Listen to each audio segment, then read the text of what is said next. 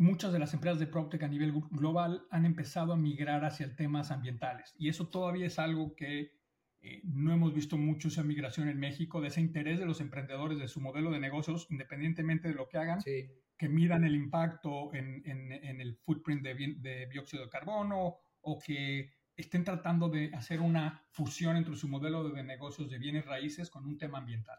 creo que eso es algo que a futuro debería de estar ahí. Bienvenidos a Todo es Real Estate, un espacio donde exploramos la intersección de bienes raíces con nuestra vida diaria desde el impacto de la digitalización de la industria hasta cómo las bienes raíces afectan nuestros negocios. Tocamos todo lo que importa en el mundo inmobiliario. No importa si eres un viejo lobo de mar en la materia o solo estás curioseando. Escucha mientras nos sumergimos en las últimas tendencias, ideas e innovaciones que dan forma al mundo inmobiliario actual. ¿Qué tal todos? Bienvenidos a un nuevo episodio de Todo es Real Estate, presentado por mí, Andrés Barrios. Hoy tenemos a un invitado súper especial, como todos los, como cada dos semanas, eh, Roberto Charbel, que se suma de Matter Scale Ventures y la verdad que tiene mucha experiencia en el ámbito de tecnología. Yo tuve la, la bondad y pues la increíble oportunidad de conocerlo hace ya muchos años en, en bienes raíces cuando entré a Prudential. Y a partir de eso, pues hemos, hemos tenido una buena relación. Creo que es un gran embajador de PropTech en México y en Latam y pues, a nivel mundial.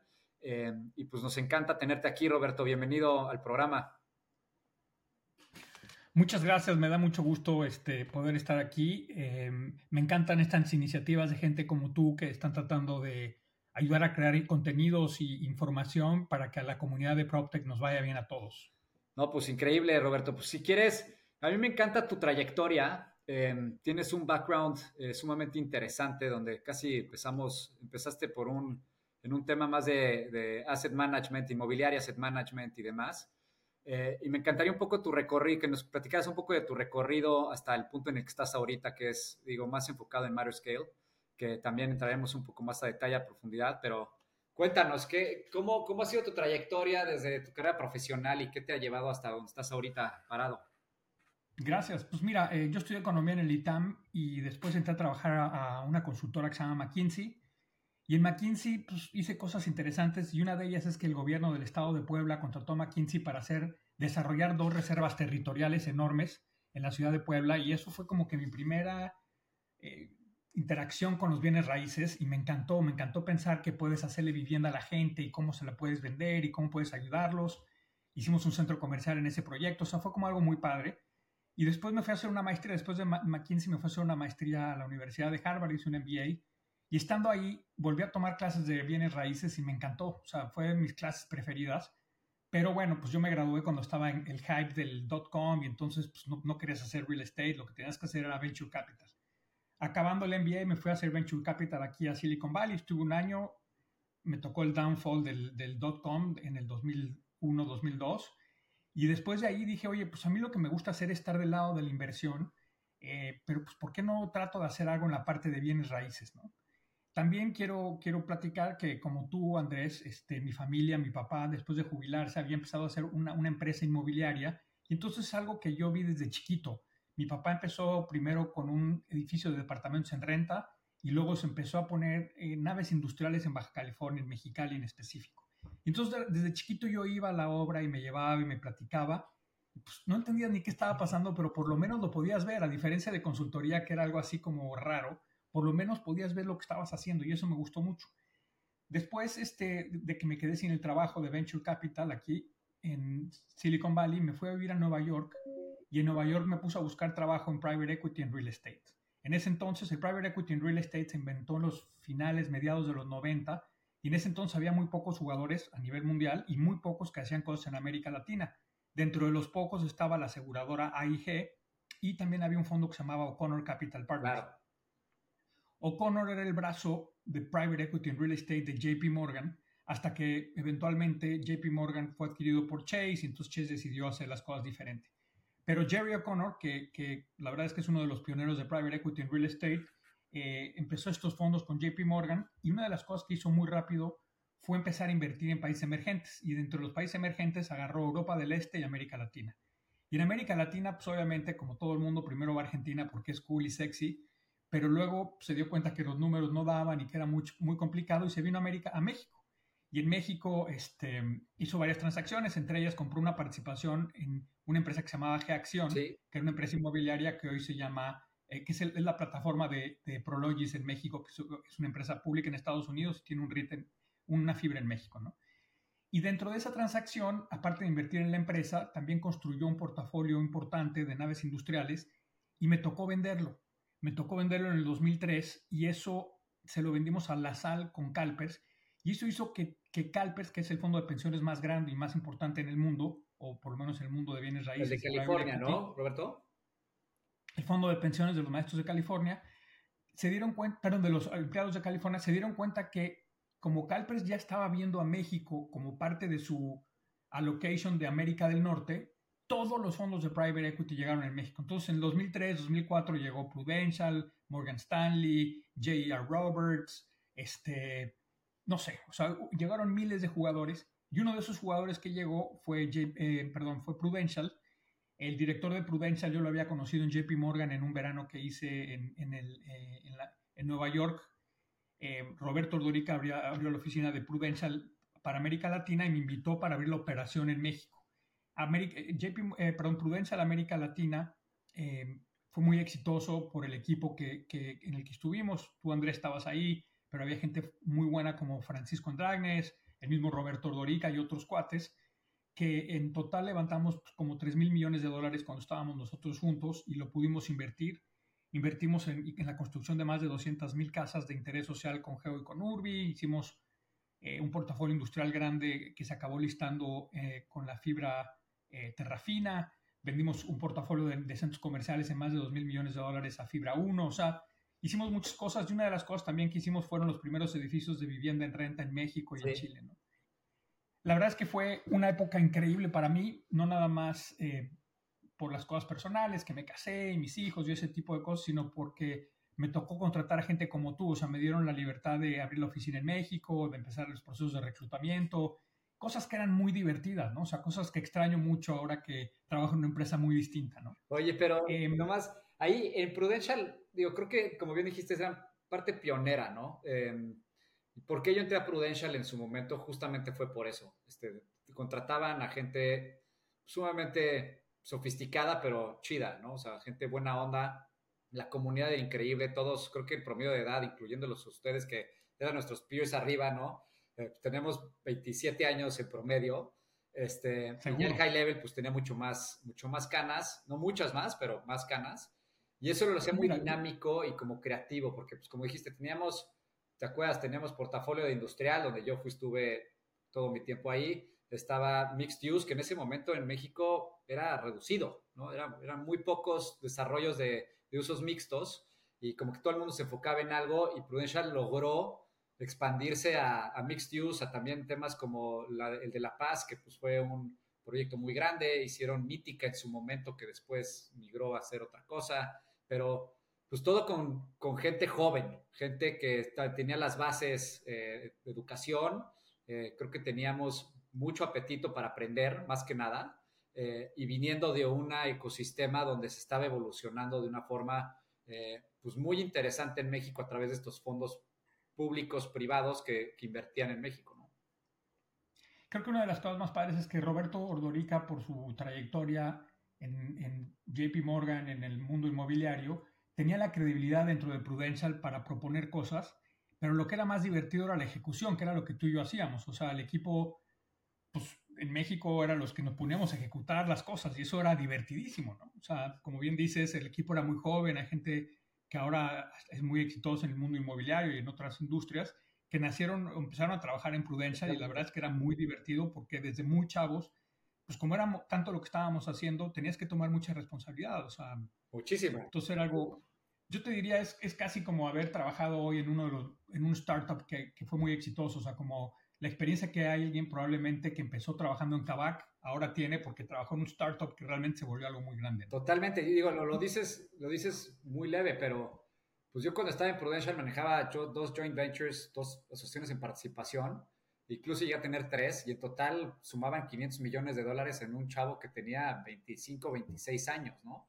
Y manejabas esto a través de las relaciones con los mismos desarrolladores y demás pero era mucha responsabilidad, la parte de reportaje, la parte de, digo, ahí aprendiste, aprendíamos a hacer contratos, aprendíamos a negociar rentas, aprendíamos a evaluar todos estos inmuebles y portafolios, este, y mi jefe tenía seis meses más que yo en la empresa, y arriba estaba Pablo Barcos, que tenía eh, dos años. Un año.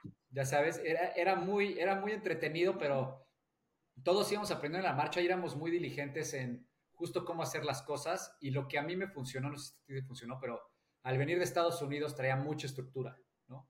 Mucha estructura de cómo hacer las cosas, cómo documentarlas, cómo hacer el reporting, que finalmente a mí me ha llevado a, a todo lo que soy hoy, porque te ponen esa responsabilidad de que finalmente tienes que hacer esto para, para la gente que invierte en ti eh, y también para poder entender un poco cómo está migrando tu portafolio o lo que estás haciendo en el momento de una forma mucho más estructurada. Me encanta oír eso. Tienes toda la razón. Este, creo que fueron muy buenas bases. O sea, creo que era un startup con una cantidad de dinero bestial y, que pudimos ejecutar. Y la verdad es que dimos los rendimientos. Tal vez algunos fondos no tan bien como porque nos pegaron cambios, eh, por ejemplo, la crisis de 2008-2009 hubo una, una, afectación en el portafolio de centros comerciales o hubo cambios regulatorios en el Infonavit que hicieron que la vivienda ya no se desplazara tan rápido y tal. Pero al final del día hicimos un montón de dinero para nuestros inversionistas, para nosotros eh, mucho, nos enriquecimos, trabajamos juntos y conocimos gente muy chida, como dices, ¿no? O sea, gente a todo dar que yo afortunadamente sigo eh, viendo y que sigo llamando a mis amigos, ¿no? El problema de Prudential era que pues, mi jefe tenía, yo tenía 30 y tantos años cuando estaba en Prudential y mi jefe tenía mi misma edad, tenía un año más. Roberto Ordorica, la verdad es que a una edad muy joven llegó a ser muy exitoso profesionalmente y para mí era difícil porque pues, yo no iba a poder crecer. Tú siempre a esa edad, en, tus 30, siempre quieres más y entonces fue cuando decidí salirme y empezar a hacer cosas por mi lado. Em, yo tenía, tengo una historia paralela, digamos, a todo el tema de real estate que venía haciendo y me traté de enfocarme a hacer eh, desarrollos y tal, pero vino la crisis de 2009, entonces tuve que empezar a cambiar un poco lo que empecé a hacer en bienes raíces. Pero mi historia paralela es que desde que yo regresé a México en 2003, cuando después de hacer el MBA y, trabajar en Estados Unidos, se me ocurrió hacer la primera clase de Private Equity Venture Capital en México. Y entonces me fui al, ITAM, que era mi, pues, mi, universidad, y hablé con ellos y me dejaron hacer una clase en el MBA. Y la verdad es que fue muy padre porque en ese entonces también venía llegando Endeavor, que yo le tengo mucho cariño y mucho respeto a la aceleradora de Endeavor. Y entonces Endeavor mandaba a los emprendedores a tomar mi clase. A través de Endeavor conocía todos los pocos o muchos fondos que había de private equity y de venture capital en México. Y como no me daba tiempo de escribir los casos porque estaba trabajando en Prudential y viajando contigo, lo que hacía es que traía a los fondos y a los emprendedores a platicar. No, me daba tiempo, pero se creó como una muy buena comunidad donde, donde la gente se platicaba y se contaba y se ayudaban. Extra early, o sea, 2008, 2009, o sea, yo creo que Venture Capital en México no, no, se escuchaba, ¿no? Eh, private Equity, sí. Yo llegué en el 2003 y decía, les preguntaba, oigan, ¿por qué me, ¿qué es Venture Capital? No, pues ni idea. ¿Qué es Private Equity? No, pues ni idea. ¿Quién es el emprendedor más importante de México? Todo el mundo me decía Carlos Slim. O sea, no había referencias, no había, no había nada más, ¿no? Y les decía, ¿y por qué tomaron la clase? No, pues porque oí que tú eras un maestro que viene de, de una maestría en Harvard o porque... Pero desde entonces empezamos a picar piedra y hay muchos otros que han venido picando piedra. No, no fuimos los únicos en dar una clase de Entrepreneurial Finance. Están los chavos que crearon OLVP, Federico Antoni, Fernando Leolo de Herrera también tenían su clase y otros más jugadores, ¿no? Pero fuimos parte de un grupo. Pero lo padre, por lo menos lo que me tocó a mí, es que Endeavor mandaba emprendedores. Entonces los alumnos estaban con los emprendedores. Y Nacional Financiera tenía un programa que había empezado desde muchos años antes, que era un fondo de inversión de capital semilla. Y ellos me sponsoreaban, pero me mandaban a sus emprendedores también. Entonces, yo las noches iba a mi clase a dar clases y no tenía nada que ver con real estate, tenía que ver con el ecosistema de emprendedores en México. Entonces empecé a trabajar con ellos y me, y me entusiasmaba mucho los fines de semana ir a los paneles de emprendedores en Endeavor y eventos de cosas con emprendedores, aunque mi día a día pues no tenía mucho que ver con eso porque era real estate. Claro. Cuando me salí, la verdad es que de forma accidental, yo traté de hacer cosas en bienes raíces, eh, quería traer a Target a México y desarrollar algunos centros comerciales en la, en la, en la frontera, tenía el contacto y empezamos a ver cosas, pero bueno, pues vino 2008-2009 y fue una época muy complicada para hacer eso. El dinero iba a ser con Prudential, o sea, yo iba a trabajar con Prudential como un desarrollador para ellos. Y la verdad es que empezaron a venir varios cambios y, me fui por otras cosas. Compré un edificio en Polanco de vivienda en renta, traté de remodelarlo y, y mantenerlo, traté de conseguir deuda, no había deuda. este, me empecé a enfocar a otros tipos de proyectos inmobiliarios y como accidente, Andrés, empecé a invertir en startups. O sea, como ángel inversionista, pero era más porque el emprendedor tal que había conocido de Endeavor, que había vendido su primera empresa, se me acercaba para hacer mi segunda empresa. Y entonces, pues invertía con ellos y empecé a ser ángel, ¿no? Tickets, tickets pequeños. O sea, en su momento. 50, 100 mil dólares, pum, órale, un emprendedor, conocía, órale. Y, fíjate que en ese entonces ni siquiera existía la palabra PropTech y en el 2012 invertí en la primera empresa de PropTech en México. Era una empresa que el director del Infonavit había buscado en Endeavor para decirle, oye, tengo un programa que la gente puede usar su crédito de, de vivienda del Infonavit para remodelar su casa. El problema es que los arquitectos que hacen esas remodelaciones son emprendedores que están, pues, no tienen tecnología y se vuelve muy complicado. ¿por qué no desarrollan una plataforma? Le dijo Endeavor, pues Endeavor pues, no le iba a desarrollar porque no es su trabajo. Yo me puse a trabajar con esto y entre dos y otros dos socios empezamos a construir esta empresa. El, que la llevaba era un inglés que había venido a vivir, un escocés que había venido a vivir en México y la verdad es que la empresa desafortunadamente cerró este año, en 2023, pero hizo más de 10.000 remodelaciones en México. Muchas de estas remodelaciones eh, eh, muchas de estas remodelaciones fueron para poner paneles solares o para remodelar vivienda. La verdad es que fue a todo dar desafortunadamente cerró porque el programa dejó de tener este, importancia para la administración actual. Entonces, pues esto ya, ya no jaló. Pero, pero a lo que voy es, y es una de las mejores inversiones que he hecho porque no fue una de startup de, de VC que iba creciendo por rondas, pues porque en ese entonces todavía no había tanto esto. Una startup sino más bien donde te dan el negocio y ahí vas construyendo. Y distribución, distribución, y la verdad es que nos fue muy bien. Después de eso me tocó empezar a ver otras empresas, este, otras del sector de PropTech, otra que hice en ese año, muy cerca de ese año, fue Intelimétrica, que es una empresa de inteligencia eh, inmobiliaria. De Mario Gamboa, ¿no? De Mario Gamboa y de Alberto Saracho y Marco López. Eh, entre ellos empezaron la empresa, me invitaron, yo invertí. Eh, por azares del destino ayudé a que el Infonavit entrara, se volviera cliente, entonces nos empezó a dar todos los avalúos que había hecho el Infonavit históricos para otorgar premios, eh, para otorgar hipotecas, y con eso fuimos creando un Machine Learning o Artificial Intelligence, si lo quieres llamar, hace 10 años, para, para hacer un, un valuador estadístico de vivienda en México. Luego llegaron bancos, entonces realmente ahora no nada más cubrimos pues, históricamente, o Intelimétrica no cubre históricamente, digamos, todo el país, sino también por distintos estratos de, de los valores de la vivienda. Eh, tiene casi 17 millones de datos estadísticos, o sea, realmente es una base de datos bastante robusta. Y seguí haciendo otras inversiones, algunas acá en Estados Unidos. Mi, mi esposa y yo nos venimos a vivir a San Francisco en el 2014 em, y justo en el Inter, nomás para seguirte platicando, me, me invitaron a, a, crear un programa de Venture Capital en el IPADE y cuando me vine a vivir a, a, a Estados Unidos, aunque me vine a San Francisco, Harvard me invitó a dar una clase de, de, real estate en el MBA, una clase de segundo año para el MBA. ¿no? Okay. La verdad es que para mí fue pues, como jugar en los Yankees, ¿no? O sea, toda mi vida había dado clases, toda mi vida había soñado con dar clases en Harvard. Y cuando me lo ofrecieron dije, híjole, pues que estoy viviendo en San Francisco, no es el momento adecuado, sabes que estoy muy chavo, todavía quiero hacer otras cosas. Pero de repente dices, pues estas oportunidades vienen una vez en la vida y la agarras. Y la agarré y di clases tres años en el MBA y la verdad es que fue a todo dar conocí gente a todo dar, crecí mucho, pero ahí fue cuando conocí esta industria de PropTech. Un día me invitaron a dar una conferencia a Oxford y estando en Oxford de repente uno de los paneles se llamaba PropTech y dije, pues, ¿quién sabe qué sea eso? Me puse a oír y ya entendí que pues, muchas de las cosas que yo quería hacer o que venía haciendo pues, cabían dentro de esa estructura. Oye, Roberto, ¿y, em, ¿y, qué es PropTech? Ahorita nos cuentas, pero creo que mucha, muy poca gente, digo, entiende que es el PropTech, evidentemente se, ha empezado a escuchar y ahora le ponen FinTech, PropTech, este, InsurTech, y, pero para ti, ¿qué es el PropTech? Me encanta esa pregunta. La verdad es que lo que me quedé pensando es que cuando yo estudié el MBA, yo me gradué en el 2001, había una materia que se llamaba Online Marketing. Hoy nadie habla de online marketing. Hoy nada más hay un marketing, ¿no? Que es usar pues, o sea, el mundo del Internet en marketing y ya es un solo marketing. No, no hay marketings diferentes, ¿no?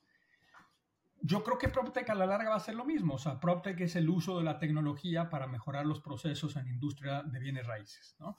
A la larga yo creo que ya no se va a hablar de PropTech y Real Estate, como ya no, a la larga tampoco se va a hablar de FinTech y, y, empresas de finanzas, ¿no? Va a ser un poco lo mismo. Los bancos son los principal, principales impulsores del FinTech, ¿no? O sea, en México, Hey Banco de Banregio y BBVA, todos estos bancos tienen iniciativas muy importantes de fintech. Entonces yo creo que a la larga, pues no va a haber una diferenciación muy grande entre proveedores de bienes raíces y PropTech o, una desarrolladora y una empresa de PropTech, ¿no? Un ejemplo, por ejemplo, de, cómo inclusive en México hay mucho interés en la industria es este, esta desarrolladora pública que se llama Vinte, que ha hecho un montón de inversiones en PropTech, ¿no? no sé si es un fondo como tal que tienen, pero han hecho varias inversiones en, en Flat y en otros, perdón, en Home y en otros jugadores este, eh, allá afuera que porque lo que ellos se dan cuenta es que son innovaciones que van a tener que ir ajustando su modelo de negocios, ¿no? Ahora, podríamos platicar que hay subsectores en PropTech, Andrés, como, eh, como FinTech, lo mencionas bien. ¿Qué sería FinTech? Pues gente que te da un seguro para que rentes la vivienda o alguien que te ayuda a conseguir una hipoteca o que te dan la hipoteca, ¿no? También eh, podríamos hablar de Construtech, que es gente que usa la tecnología para el proceso de construcción, aunque eso para algunas personas no es PropTech, nada más es Construtech. Hay otras industrias que se enfocan al tema de alquiler de vivienda y dentro de alquiler de vivienda hay gente que se enfoca a temas más vacacionales o second home o fractionals, en fin, todo este tipo de cosas. ¿no? O sea, son gente como tú, joven, que se da cuenta que el mundo inmobiliario, muchas de las prácticas que tenemos son de la época de los romanos, honestamente, y que, y que, y que no, y nadie se ha puesto a usar la tecnología, entonces lo están trayendo a, a hacer las cosas con menos fricción y hacerlo mejor. Claro. Y entonces, a partir de ahí, la verdad es que ya había construido un portafolio importante de, de, inversiones Ángel. Y mi amigo Fernando Fabre me dijo, oye, pues yo me voy a salir de, de, de Endeavor. Fernando era el director de Endeavor en México y luego presidente global de Endeavor por pues, ocho años más o menos. Me dijo, pues, ¿qué vamos a hacer? Le dije, oye, pues, ¿por qué no hacemos un fondo? Tú y yo hemos sido amigos 20 años, este, siempre nos ha gustado el tema de emprendimiento, tú en Endeavor, yo en, la, en, donde he podido tratar de impulsar ese tema en México, pues hagamos un fondo. Nuestro fondo que se llama Matter Scale eh, es Industries that Matters Companies that Scale, o sea, no vamos a invertir en vaping o videojuegos, eso no es lo que nos interesa, queremos invertir en tecnología que va a impactar de forma positiva las masas, la mayor cantidad de gente en el mundo. Está bueno el nombre, no, lo había, no me lo habías platicado así. Está, interesante, y, está muy bien. y, todo eso es de Fernando. Fernando tiene unas grandes ideas. Y Fernando también, o sea, Fernando, la verdad es que mucho del fondo lo hemos invertido en Future of Work y e-learning y, cosas de educación, porque ese es un tema que eh, Fernando es muy apasionado. Y aunque el fondo no tiene especialidad en PropTech, yo he realizado las inversiones de PropTech o las, las que revisamos, las, reviso yo. Em, y hemos hecho varias transacciones. El fondo, estamos, eh, ya el primer fondo se está acabando de invertir, tenemos 35 inversiones, yo creo que vamos a hacer unas 40, 45 es un fondo de capital semilla de series pre-seed y seed, más o menos un cheque promedio de 300 mil dólares y hacemos follow-ons. Este, un poco y la verdad es que se entienda en la audiencia, este, ¿qué es una empresa que esté en pre-seed y seed? Una empresa pre-seed y seed, eh, en, el, en el momento en el que estamos hoy, es una empresa que ya tiene un modelo de negocios y ya está monetizando. Eh, no quiere decir que estás vendiendo este, que ya eres cash positive ni nada, pero más o menos lo que yo estoy viendo ahorita en el mercado es una empresa que quizá está vendiendo cerca de un millón de dólares y que está saliendo a una evaluación de menos de 10 millones de dólares. ¿no? O sea, dicen, oigan, yo quiero levantar un millón de dólares, en eh, mi evaluación es de 9 más el millón que tú me vas a dar o que los fondos me van a dar, llega una evaluación de 10 millones de dólares. Ya. Hay un product market fit, pero todavía no acaban de desarrollar el producto o todavía no acaban de encontrar cuál es el modelo para escalar ese, ese, product market fit, ¿no? Este, son un poco las empresas en donde, donde estamos trabajando. No somos, digamos, como otros jugadores, no somos nada de tenemos que tener un board y ese tipo de cosas. No, aquí es cómo ayudamos al emprendedor. O sea, lo que queremos no es estorbarle ni quitarle tiempo, sino es cómo no, cómo, no, cómo no lo distraemos y cómo podemos ayudarlo a ser eficiente. Y una de las cosas que he aprendido, Andrés, es que los emprendedores no quieren eh, que les ayudas a hacer reportes o no quieren que, no necesariamente quieren que les presentes gente de la industria, sino lo que quieren es platicar contigo cuando la están pasando mal o cuando tienen una bronca de la empresa o que les ayudes a contratar gente, ¿no? O sea, cuando solucionar un problema de personal o ayudes a contratar gente, esas son las cosas donde hemos pasado o he aprendido a pasar más tiempo ahora en este mundo, o sea, después de hacer private equity en real estate con transacciones enormes, ahora trabajar más y más cerca de los emprendedores, ¿no? Y aquí es donde estoy. Que mencionas algo interesante, creo que, eh, digo, en la, parte de emprendimiento, eh, sí la parte de como, como emprendedor siempre es eh, importante reportar, ¿no? Creo que mientras estés reportando, por lo menos indica que estás haciendo algo, ¿no? No necesariamente bien o mal, este, pero finalmente estás dándole a entender en dónde estás parado a tus inversionistas, que pues, finalmente son la gente que confía en ti, ¿no? En el momento que dejas de reportar, mi percepción es, si alguien está dejando de reportar es por dos razones. Una es porque la reventó y ya le das igual, y la otra es porque está sufriendo tanto que ya no sabe ni qué reportarte por no quedar mal con los inversionistas, ¿no? Em, pero sí siento que hay, que, que, finalmente los inversionistas, bien lo dijiste, están para apoyar. Hay unos que son, son por dinero, ¿no? Que te dicen, ¿sabes qué? Yo soy Ángel y me da igual el reporte, estoy confiando en ti. Pero sí hay muchos, todas estas personas que estás invitando, yo por lo menos en la gente que invité a invertir y que invirtieron, que tuvieron la confianza de invertir con nosotros, es porque veo un potencial en ellos también en caso de X o Y, si son buenos para marketing o si ya construyeron algo o si han pasado por algún nivel en el que yo voy a pasar en algún momento. Y ya siendo fondos, pues claramente te apoyas, oye, estoy contratando gente, estoy resolviendo un problema o quiero o no estoy hallando bien el, el product market fit, ¿no? Que, me encanta que lo traigas a la mesa, Andrés. O sea, yo he visto tu newsletter y la verdad es que es una cosa muy importante tener un newsletter para las empresas en esta etapa, ¿no? ¿Por qué? Porque como muy bien dices, se lo estás mandando a gente que te importan y gente que a veces pones al final, mira, pues aquí necesitamos contratar a alguien, tenemos esta duda, tenemos este problema, y la gente que quiere ayudarte ya sabe que necesitas. No te, no, no, no, no, no te van a hacer perder el tiempo diciéndote hacia dónde debes de ir, sino tú qué es lo que necesitas. La otra cosa que creo que es fundamental es que los newsletters a un inversionista o a alguien que está cerca a ti le permiten construir una relación a lo largo del tiempo. Saber reportes constantemente, decir, oye, mira, este tipo va haciendo las cosas bien, está haciendo, está empezando a tener una mejor trayectoria, cambió su modelo de negocios, como en tu caso, ¿no? Cambiaron un poco el modelo de negocios del modelo inicial. Es alguien que sabe escuchar el mercado, que sabe buscar el product market fit, no se tardó mucho, eh, ¿no? Entonces empiezas a ver un poco cómo está pensando y la evolución de cómo va un negocio. Entonces, reportar al final del día, aunque es una cosa muy tediosa, es muy importante. Porque aparte, cuando tú te pones a escribir un artículo o, sobre lo que hiciste, un reporte de lo que hiciste, te pones en los zapatos de un tercero y le tienes que explicar las cosas muy sencillas. Entonces, te aseguras de que tú estás entendiendo cuáles son tus problemas y hacia dónde estás yendo. Entonces, lo pones de una cierta forma que es un, un ejercicio de autorreflexión que siempre va a ayudar a los emprendedores. ¿no? Totalmente. Más allá de más allá de las cosas positivas como pedir ayuda o como decir, pues tuve este problema, ¿cómo lo soluciono? O, ese tipo de cosas. ¿no? Oye, y entrando en materia del PropTech, para ti, digo, creo que es, creo que es evidente dónde estamos parados, ¿no? Como bien dijiste, somos una industria, es una industria de bienes raíces en general, es, por eso se llama todo es real estate este podcast, ¿no? Desde que, desde que somos humanos hay una relación implícita con la ubicación en donde vives, eh, lo que te rodea en donde vives, o sea, si eras neandertal, pues te quieras buscar una, una cueva donde no te, no te afecte o la altura o el agua. Eh, y vamos evolucionando a civilizaciones, agricultura, y ahora estamos en un modelo donde pues, finalmente somos humanos y no podemos vivir en el espacio, tenemos que vivir en un, en un espacio, pero contenido con ciertas limitantes. Eh, y eso siento va a ser difícil que cambie, ¿no? O sea, honestamente, pues tienes, tienes que tener tu casa y siempre hay espacios donde quieres salir y socializar, porque siempre hemos tenido esto. Pero entra una fase durante el 2001 donde justamente entra tecnología em, a diferentes niveles en las industrias fintech o en las industrias de servicios o marketplaces, Amazon, lo que tú lo quieras llamar, que eficienta o, o enables, pone a la disposición em, pues, herramientas para hacer nuestra vida más fácil.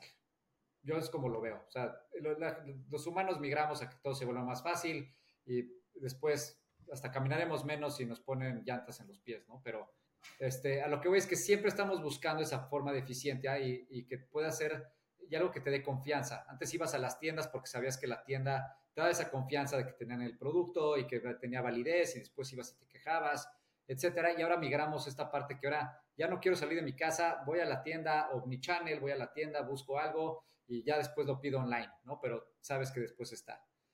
Y en PropTech, pues tenemos, hay, hay un mundo de cosas que pasan detrás, bambalinas, ¿no? Si yo tengo un market, Ancan es un marketplace, ¿no? Es un marketplace donde vendemos fracciones, pero atrás hay todo lo que se requiere para poder hacer una transacción. Hay notarios, hay regulación, este, está el registro público de la propiedad, está el fiduciario. Entonces, todo eso dependes de cosas y no solamente nos pasa a nosotros, tú lo has vivido y experimentado en vida real, desde telemétrica hasta lo que hiciste con el Infonavit, que, que dependes de mucha gente, ¿no? Si es un B2B, o sea, si es un SaaS, pues dependes de la tecnología que te dan y para de contar, ¿no? El servicio que te da es pues, digital. Pero aquí sí dependemos de mucha gente. ¿Tú, tú dónde, hacia dónde crees que va el PropTech? Eh, no nos vayamos a otros países porque creo que hay ciertas cosas que, que son, que afectan o, nos benefician en México. Pero digamos, en México, ¿dónde crees que va hacia el PropTech? Y, y relacionamos más a la parte de, de marketplace y servicios alrededor de pues, rentas y justamente estas cosas que estás viendo tú del día a día.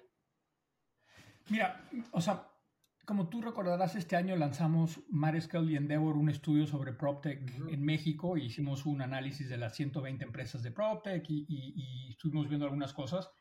Una de las cosas que vimos que, que debería, digamos, una perspectiva del futuro en general, ahorita hablamos de rentas y eso, pero una de las cosas que creo que faltan o hacia donde debería migrar o irse cada vez más PropTech en México es que em, muchas de las empresas de PropTech a nivel global han empezado a migrar hacia temas ambientales y eso todavía es algo que eh, no hemos visto mucho esa migración en México, de ese interés de los emprendedores de su modelo de negocios, independientemente de lo que hagan, que midan el impacto en, el footprint de, de dióxido de carbono o que estén tratando de hacer una fusión entre su modelo de, negocios de bienes raíces con un tema ambiental. creo que eso es algo que a futuro debería de estar ahí. Eh, creo que hemos empezado a ver cada vez más interés de, los emprendedores de usar data para realmente saber lo que está pasando allá afuera, pero todavía falta, ¿no? O sea, todavía no hay repositorios de información accesibles o claros que permitan a los emprendedores hacer inteligencia artificial, aunque tarde o temprano eso va a venir, ¿no? entre más empresas como la tuya haya o más transacciones hagas tú, constantemente te vas a dar cuenta que eh, va a ser esto replicable y entonces vas a poder ir detectando ciertos comportamientos y eso va a ser mejor para todos, ¿no? Y la tercera parte que yo diría es, una de las cosas que veo mucho en México, los bienes raíces, el, el valor total de los bienes raíces, alrededor del 75-80%, está en la vivienda, pero el otro 20-25% está en los inmuebles comerciales, como centros comerciales, como naves industriales, oficinas, hoteles, tal. Y veo muy poca participación de los emprendedores entrando a ese mundo que tiene que ver un poco más con commercial real estate. Tú, digamos, tu, emprendimiento es una cosa un poquito movido, aunque tema, usas el, inmueble de vivienda, en realidad estás dándole un poco un uso más comercial, ¿no? Entonces creo que falta más gente que, que, migre a ver los bienes raíces como un tema más comercial. Eso en general, ¿no? O sea, de, creo que es una tendencia que son las cosas que encontramos en el estudio de, Endeavor. En, una, en particular, pregunta, en, tu, en tu opinión, digo, mencionas esta parte de em, la parte ambiental, ¿no? Nosotros, yo cuando, toda nuestra experiencia en bienes raíces, em, más en, la, en, la, en estos inmuebles que generan rendimientos, ¿no? Eh, digamos, portafolios. Tú lo que quieres maximizar es la ocupación y las rentas, ¿no? En, pocas palabras. Porque lo demás es medio obsoleto, este, y ese downtime pues, es un costo financiero este, que, que, acaba permeando o impactando, ¿no? Yo cuando empecé a Ancana realmente vi justamente eso, las casas vacacionales pues, no están maximizando su, su, valor real, ¿no? Eh, y, en la parte de, y en la parte de impacto ambiental, pues ocupas mucho espacio, este, no solamente el impacto que dejas al hacer construcción, que es pues, el concreto, la construcción, y aparte tiras árboles, pero sí tienes un, sí tienes un impacto real donde la ocupación es bajísima. Evidentemente Airbnb vino a, ayudar con esta parte de ocupación. Pero siempre hay, siempre hay desocupación y es, y es mucho más alta, como los digo, es mucho más alta que un industrial que estás al 95% de ocupación este, centros comerciales por ahí, vivienda en renta, pues es 93% benchmark de ocupación. Entonces sí, sí percibimos esa necesidad de decir, oye, vamos a maximizar el uso de estos, de estos inmuebles que estamos construyendo, que dañan a la naturaleza. Ya la gente los va a construir, pero maximicemos el uso para que realmente en vez de construir ocho casas, construyas una. Y eso pues reduce el impacto alimental en adición a todos los otros beneficios. Pero en adición a todo este consumo de espacio, este, hay otros temas más importantes, bueno, importantes que dan el día a día. Eh, en el tema PropTech que acabas de mencionar, que es justamente la parte mental. ¿Tú a qué te refieres con esa parte adicional ambiental eh, donde, está, donde crees que se está enfocando un poco la industria? Mira, creo que tú lo dijiste bien, o sea, en el mundo de, los bienes raíces, la industria produce mucho dióxido de carbono. Es la segunda industria más contaminante del mundo, ¿no? Que tiene que ver con la construcción, con la creación del cemento, con el transporte, con la construcción en sí. Entonces, creo que una de las cosas fundamentales es eh, lo que tú dijiste, o sea, me, llamó mucho la atención como lo decías tú, oye, sabes pues, que evitemos construir casas nuevas si una misma casa que tiene una ocupación más baja le podemos dar mucha revolvencia. Lo que a mí me gustaría es que una empresa como Ancana me pudiera decir yo, cuando voy a comprar una mm. participación de una casa, que me pudiera decir a mí, oye, gracias a ti, el impacto, o sea, tú estás ayudando a que esto se reduzca en tanto, o tu footprint va a estar reduciéndose en tanto, ese tipo de cosas que te ayudan a medir. Me fascina. Y que te ayudan a decir, oye, yo estoy, estoy ayudando a esto, no estoy, no estoy siendo parte del problema, estoy siendo parte de la solución. Em, eh, por ejemplo, también igual y te este, explicas que tú, tú, decías un inmueble que genera rentas, lo que te importa es que tengas rentas y que tengas vacancias bajas, sí, pero también que los gastos operativos sean mínimos, ¿no? Oye, entonces el costo de aire acondicionado es muy bajo, no porque lo apagas todo el día, sino porque está cerrada herméticamente las casas y tienen vidrios dobles y entonces eso hace que sea mucho más rentable y generas, contaminas menos porque estás consumiendo menos electricidad. O sea, creo que ese tipo de cosas, más y más, la gente los va a empezar a demandar. Yo, yo, yo tengo 50 años, pero mis hijos que son mucho más chicos, eso es un tema que es fundamental para ellos. O sea, ya no es un tema de, ya no, mi esposo está escribiendo un libro y dice, en su libro dice, la siguiente generación ya no tiene el beneficio que tuvimos nosotros de que no nos importara tanto el medio ambiente. Esto ya es una necesidad. Sí. Estamos, este, este podcast se está filmando el, los primeros días de octubre del, 2023. Hoy es el día más caluroso en San Francisco. No hace sentido, ¿no? O sea, en el otoño, o sea, el cambio climático es algo que ya está aquí, ¿no? Entonces, creo que entre más empresas como Ancana o todas las empresas o los jugadores de tecnología realmente empiecen a hacer tracking y, recabar información y empiecen a enseñar, oye, esto está siendo más eficiente, estamos siendo mejores, creo que eso va, va, a ser algo bien importante, ¿no? No nomás como un, selling point para un usuario, sino para un fondo de venture capital que dice, oye, pues yo tengo una location o tengo que meterle a temas ambientales, pum, no nada más está en real estate, sino aquí vamos, ¿no? Claro, claro, y hemos, digo, tocando un punto más eh, profundo, por ejemplo, hay todas estas reservas de tierra que hay ejidos en nivel nacional, ¿no? Em, que después los venden para comprar, este, para, pues, los venden para hacer lana, ¿no? Y hay varias empresas que están metiendo justamente a, comprar estas tierras para que se queden como mancha pues, de selva o de bosque. Eh, y las empresas allá afuera, eh, americanas o las que justamente emiten mucho CO2 o impactan el medio ambiente, tienen que comprar ya estos medio especies de, bueno, bonos de carbono. Y, y los mismos ejidatarios o owners pueden sacar más lana de esto que lo que sacarían con palma, ya sabes, con palma y aceite de palma. ¿Me explico? Eh, sin tener que meter la inversión y realmente, como dijiste, nuestros hijos eh, van a ver eso como el futuro de, lo que viven, no las ciudades, sino la naturaleza que desafortunadamente nos estamos terminando, ¿no? Y creo que ese es el futuro también medio de travel, que lo hemos visto, es vamos a ver estas experiencias donde hay naturaleza viva en vez de ir a ver, increíble, ir a, alguna ciudad que tenga mucha historia, pero finalmente también esta parte natural de la naturaleza la hemos, mis hijos afortunadamente vivimos en Mérida, tienen mucho espacio para, para, para digerir esto, pero hay muchos que no, no. Este episodio es presentado por Ancana, la forma inteligente de comprar casas vacacionales de lujo en México.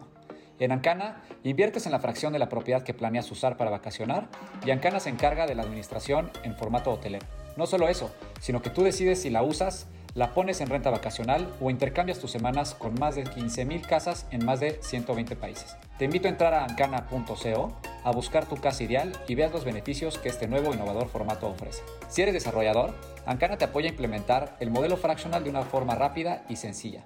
Búscalos en ancana.co y empieza a ofrecer un producto adicional en tu desarrollo.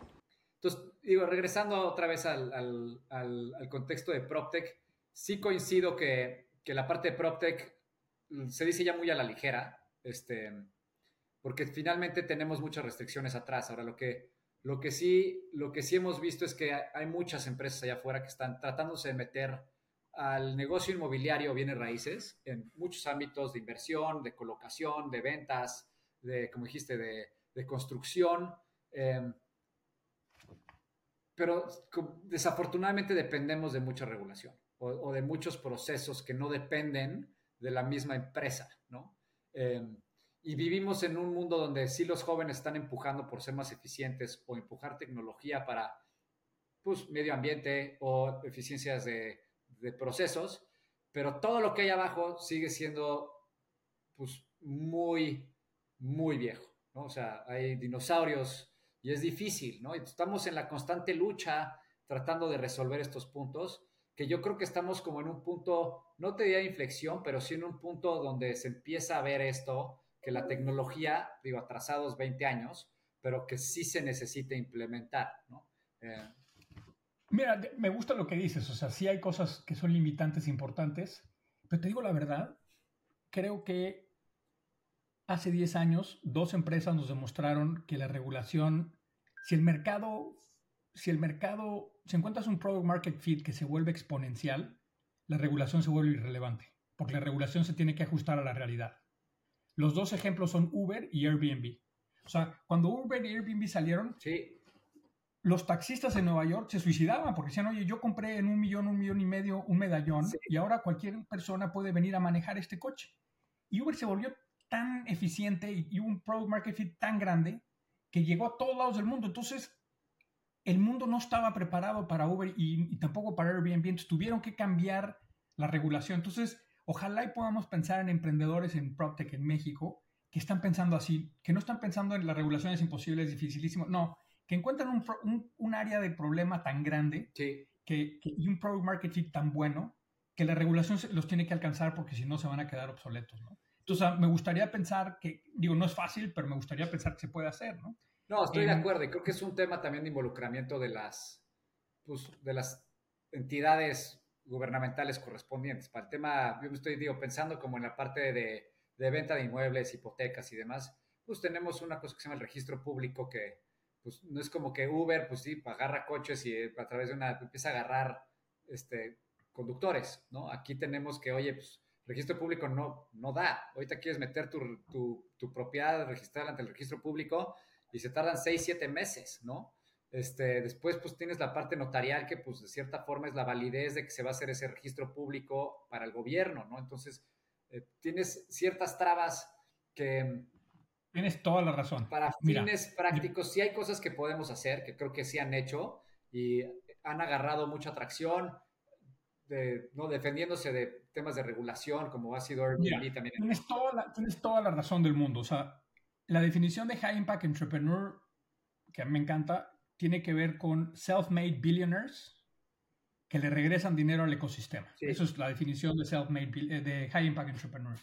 Siempre y cuando el Economist dice siempre y cuando esos self-made entrepreneurs no sean en minería, no sean en bienes raíces y no sean en, este, en telecomunicaciones, porque todas esas industrias dependen de la relación con el gobierno. Sí. Y entonces, como tienes que tener una regulación súper estructurada y, se presta a temas de corrupción, se vuelve muy complicado. Desafortunadamente, nuestra industria, que es real estate, sí. siempre va a estar muy pegada al tema, al tema de, de, regulación. Pero piensa, piensa en Airbnb, o sea, piensa en... Totalmente. Eh, o piensa en otras empresas, o sea, piensa cómo en Estados Unidos eh, se han generado sitios como Zillow, donde se genera mucha información para los brokers, no sé, o sea, tiene que haber, tiene que haber otras cosas allá afuera que, que, que, puedan ir mejorando, o sea, no, no, debemos de estar sufriendo siempre con esta idea de que no, es que la regulación nos va a dejar. Mira, Andrés, yo eh, en Prudential y después con Francisco hice un fondo, de Francisco Andragnes hice un fondo de vivienda en renta, y me tocó trabajar con Hipotecaria Federal y Hacienda y el gobierno para tratar de lanzar un producto de vivienda en renta que la administración pasada lanzó. Desafortunadamente la administración actual lo liquidó, pero el objetivo era cambiar la regulación y el mindset de los bancos, primero del gobierno y luego los privados, para que le prestaran dinero a los desarrolladores de vivienda en renta y que hubiera vivienda en renta que ayuda a que las ciudades sean más eficientes, que haya menos tráfico, que la gente vive en, un, en, en vivienda cerca de sus lugares de trabajo, en fin, bla, bla, bla.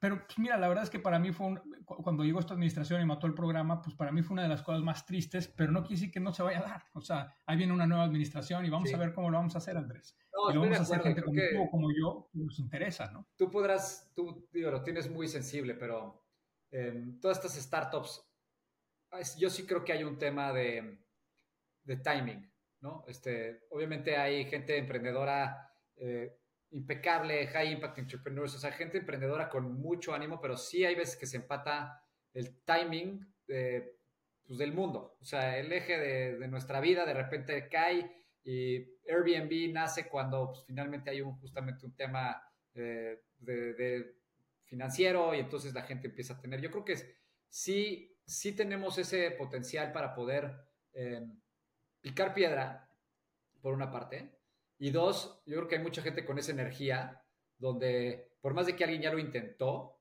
algo sucede en el mundo o en el, o en el país, ¿no? Que permite ahora hacerlo todavía más fácil, ¿no? Mira, déjame decirte algo. Para mí, una de las áreas de oportunidad más grande es algo donde tú estás parado, pero, pero no necesariamente especializado, que tiene que ver con el uso de los inmuebles existentes. En México hay 35 millones de casas, más o menos. ¿no? De esos 35 millones de casas, hay 12 millones de casas usadas para vivienda en renta. Llama second home o para vivienda en renta de la gente, tal. Y, la, y, el, proceso de la renta en México sigue siendo muy pedestre, ¿no? O sea, la gente necesita tener un aval. Si tú rentas en una ciudad, tienes que llegar y tienes que tener a alguien que sea un aval que tenga un bien inmueble en la ciudad que te va a rentar. Eso no quiere decir que tú vayas a pagar la renta o que el aval no esté hipotecado, no sabes si lo vendieron en el... Pero si no lo tienen, no te firman la renta. Bueno, ahora. Luego, eh, las transferencias, pues nadie quiere pagar impuestos, entonces no quieren hacer transferencias electrónicas, este, no hay recibos, los departamentos están cayendo a pedazos porque la señora que heredó, su esposo le compró el departamento, no le quiere meter nada porque quiere sacar su mayor cantidad de dinero. Hace 10 años había 6.5 millones de casas rentadas y hoy hay 12. La gente claramente no está queriendo comprar vivienda o no está pudiendo comprar vivienda y el Infonavit cambió sus, para bien o para mal, cambió su enfoque y ya no quiere hacer estos desarrollos de vivienda lejísimos de los centros urbanos y la gente quiere vivir más cerca de su lugar de trabajo y volverse más, pues vivir en el barrio y, tener interacción con gente de todos tipos y colores y sabores. Eso es lo que la gente quiere y no quiere estar en el coche viviendo una hora y media, tres horas de, de commute todos los días. Entonces la vivienda en renta se vuelve cada vez más un problema más grande en México porque la oferta es vivienda que la gente compra para usarla ella y que luego la renta. Entonces no es eficiente, es cara, eh, no está desarrollada ni con los, los, acabados necesarios para alguien que renta. Y por otro lado, pues, cuando la gente viene a rentar, pues, el proceso de los brokers es complicado y el proceso de los contratos es complicado y tal. La vivienda en renta en México no es que no va a existir, cada vez está existiendo más. Claro. Oye, la parte de la oferta se va a solucionar solo si los bancos un día le empiezan a prestar a los desarrolladores. Pero en el Inter, que eso va a tomar 10, 15 años hasta que se estabilice, la industria de ver cómo ayudar a los procesos de renta, ver que se pague a tiempo, que haya seguros, que estén protegidos los derechos de ambas partes, que la remodelación del departamento, digamos, todo eso aparte va a seguir estando en boga, ¿no? Entonces tú estás en un área específica que, que, es gente que está comprando o que está usando vivienda para, para tema de, de, fin de semana o de, de, vacaciones, pero hay, hay un mundo que es cómo usar mejor los activos que tiene la gente y uno de ellos es pues, la vivienda en renta en las ciudades comunes y corrientes. Y ahí hay una oportunidad bestial, donde ya hay varios emprendedores que han tratado de hacer la diferencia. En Brasil lo hizo Quinto Andar, en México sin duda está trabajando eh, de forma fuerte Homey y otros jugadores pero falta muchísimo por hacer. O sea, el número de unidades que Homey o los, startups de vivienda en renta en México administran comparado con el tamaño del país, todavía son, son infinitesimales, ¿no? O sea, no, todavía hay mucho por hacer, productos nuevos que desarrollar. Eh, no sé, o sea, creo que Morada 1 está haciendo las cosas muy bien porque ha encontrado muy bien ciertas cosas.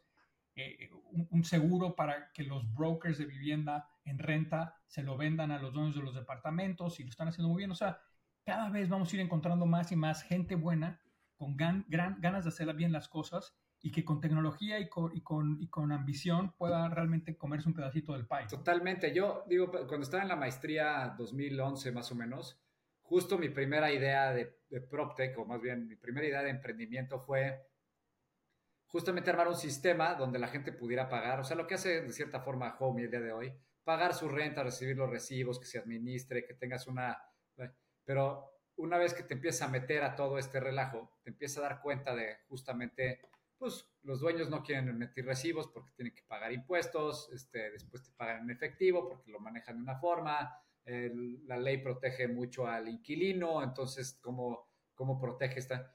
Uf, obviamente en ese momento dije, pues sabes que tal vez ahorita no es para mí, ¿no? Pero todo, vienen, vienen toda esta parte de eficiencias desde, desde hace mucho y como dices, creo que la gente va resolviendo problemas a la medida de lo posible. Creo que Homey, entre Homey y varios otros lo han hecho súper bien. Este, y Andrés, lo haces tú. O sea, cuando tú eres apasionado de una industria, cuando tú me explicaste la primera vez lo que querías hacer, yo decía, Dios mío, santo, la cosa más difícil del mundo. Y tal vez tu modelo original lo has ido migrando, pero has ido encontrando áreas donde sí puedes mejorar las cosas, donde ves gente que, que te paga y puedes hacer tus retornos porque, tú, porque estás solucionando un problema de verdad. Correcto. Y eso es increíble. O sea, tal vez tú si se lo hubieras contado a tu papá o se lo cuentas a un profesor de la maestría o tal, te volverían a ver, ¿qué? ¿Qué? No, no, eso no va a jalar, estás loco. Pues mira, o sea, ya lo estás probando que hay una necesidad de mercado y que has encontrado el nicho y que has podido iterar lo suficiente para encontrar ese product market fit y ser exitoso, ¿no? Pues sí. Entonces, entre más gente como tú haya en México y en el mundo, pues vamos a poder hacer mejor las cosas y, en el mundo de PropTech pues, todavía más, ¿no? Totalmente, digo, te agradezco por, las, por, la, por el reconocimiento porque después se nos olvida. Em, pero sí, pues tienes razón, o sea, finalmente cada quien tiene como su propia preocupación de las experiencias que tiene o que ha vivido.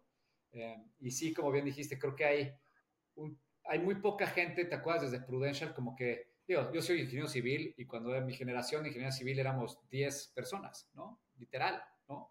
Una era mujer, entonces, como que, y esas generaciones no se han ido hecho más grandes, ¿no? Sino al revés. Entonces, creo que em, entras a Prudential y la mayoría de los de Prudential, pues nadie es ingeniero civil, todos vienen de economía, finanzas y demás.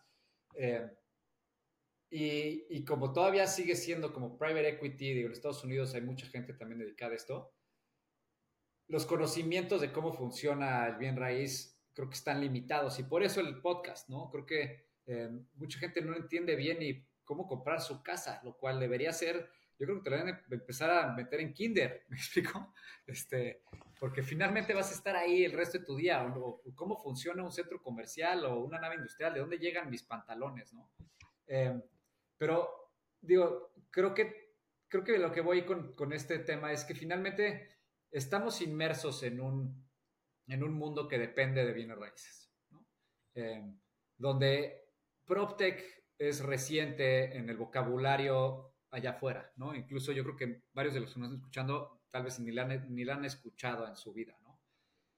Y que finalmente es una relación entre tecnología y bienes raíces, al extento que, que querramos tú y yo, ¿no? Tan, tan, profundo como hacer un SaaS para la administración de, no sé, de, condominios, hasta realmente 3D printing de casas, ¿me explico?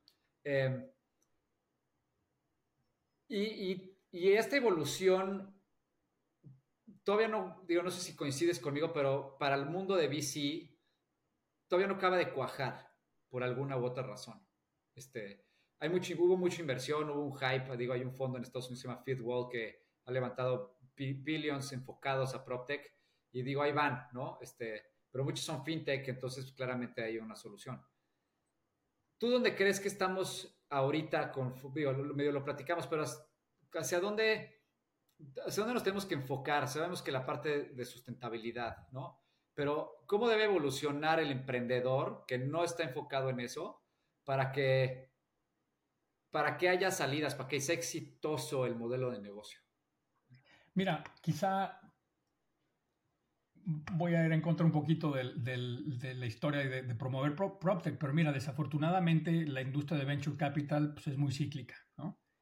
Eh, en el ciclo que acabamos de ver, hubo varias empresas de PropTech que levantaron una cantidad de dinero enorme, como Avi de Colombia, que vale más de un billón de dólares, La House, que, estuvo cerca del billón también, este, más, hace más tiempo eh, Loft y Quinto Andar en Brasil. Pero mira, desafortunadamente todavía no han podido salir y, eso hace que los fondos se lo vuelven a pensar, ¿no? Eh, oye, voy a invertir en PropTech o no, no ha habido salida, no está muy claro. Inclusive en Estados Unidos algunas de estas inversiones funcionaron y otras no, ¿no? O sea, WeWork desapareció. Eh, Compass, pues aunque ya es pública, sigue perdiendo un billón de dólares al año, entonces pues, no sabes qué va a pasar con ellos. Entonces, el tema de property, la gente dice, no, es los, los fondos de venture capital dicen, no, es que igual hay otras industrias y no invertir ahí. Entonces, estamos en un momento negativo, digamos, de percepción de los fondos de inversión en PropTech.